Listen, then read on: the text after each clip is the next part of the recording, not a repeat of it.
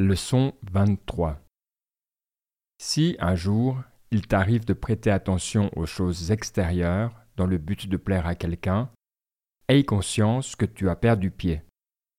Contente-toi de toujours être philosophe.